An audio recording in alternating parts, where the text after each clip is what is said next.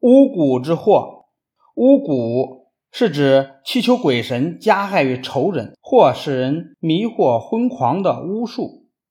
历朝历代对巫蛊都严刑惩治，比如汉朝法律规定，巫蛊者处死。巫蛊的具体办法是在一个木头小人上写下诅咒之人的生辰八字，然后再把木头人的全身都扎上针。埋在被诅咒人的家的方向。汉武帝刘彻晚年巡游天下，在一次巡游中忽然得了重病，被巫师治好。从此，汉武帝便深信巫术，全国各地的巫师云集京城，用巫术迷惑百姓。女巫们来到宫中，教嫔妃们巫术。埋木人诅咒得宠的妃子，由于嫔妃们为了争宠而互相嫉妒，于是争相到汉武帝跟前告状，举报情敌用木人诅咒皇帝。汉武帝听了大怒，下令捕杀嫔妃和大臣，结果陈皇后被废，株连三百多人。后来还发生了很多巫蛊案件历史上称之为巫蛊之祸，其中以太子刘据的巫蛊案件影响最大。一天中午，汉武帝午睡时做了一个梦，梦见有几千个木头人在打他。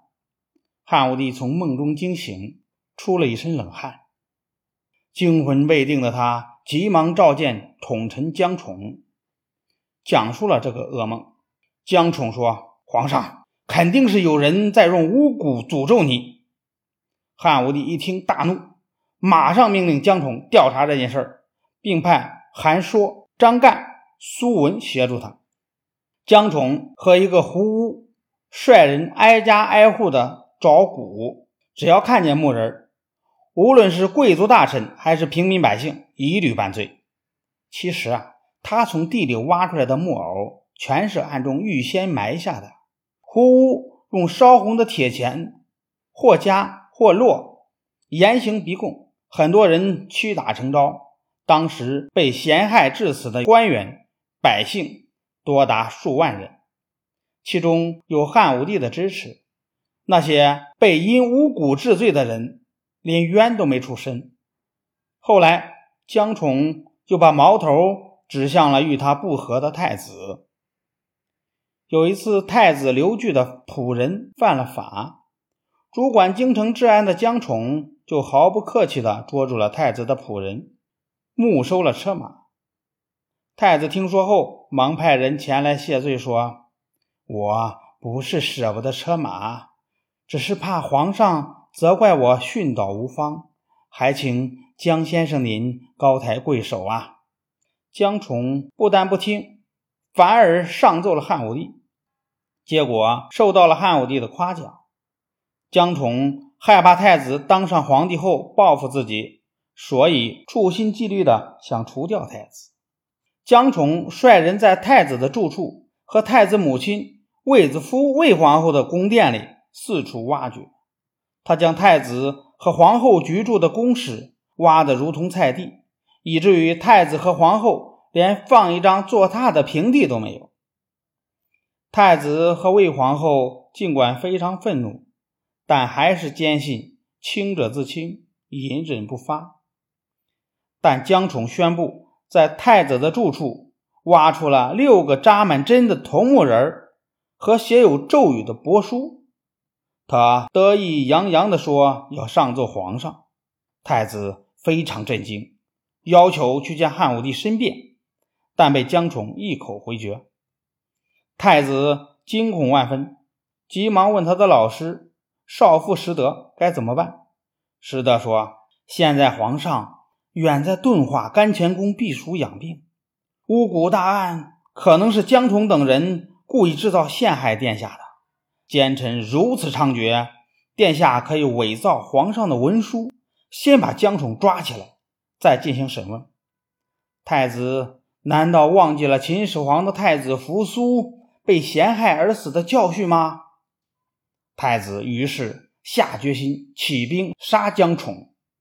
太子派侍从伪装成皇帝的使者，抓捕江宠，韩说拒捕，当场被杀。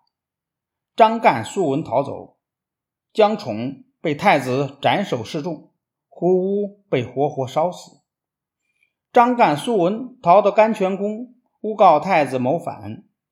昏庸的汉武帝亲自来到长安西郊，征调附近郡县的军队，由丞相刘屈毛指挥，平定叛乱。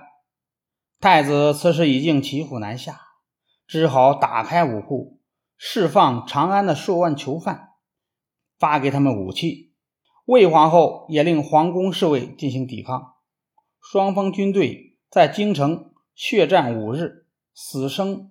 死伤数万人，太子抵挡不住，从长安东门逃走。魏皇后自杀。汉武帝下令通缉太子，太子走投无路，只好也自杀了。一年多之后，大臣车千秋上书为太子喊冤，汉武帝也觉得此事疑点太多，命令车千秋进行调查。终于真相大白，太子根本就没有造反的意图，是被逼无奈才发兵自卫。巫蛊之祸都是江宠一手炮制的。汉武帝追悔莫及，盛怒之下将苏文烧死，杀光了江宠的族人，又在长安建造了一座思子宫，并在太子自杀的地方建造了一座。归来望斯台，容易寄托哀思。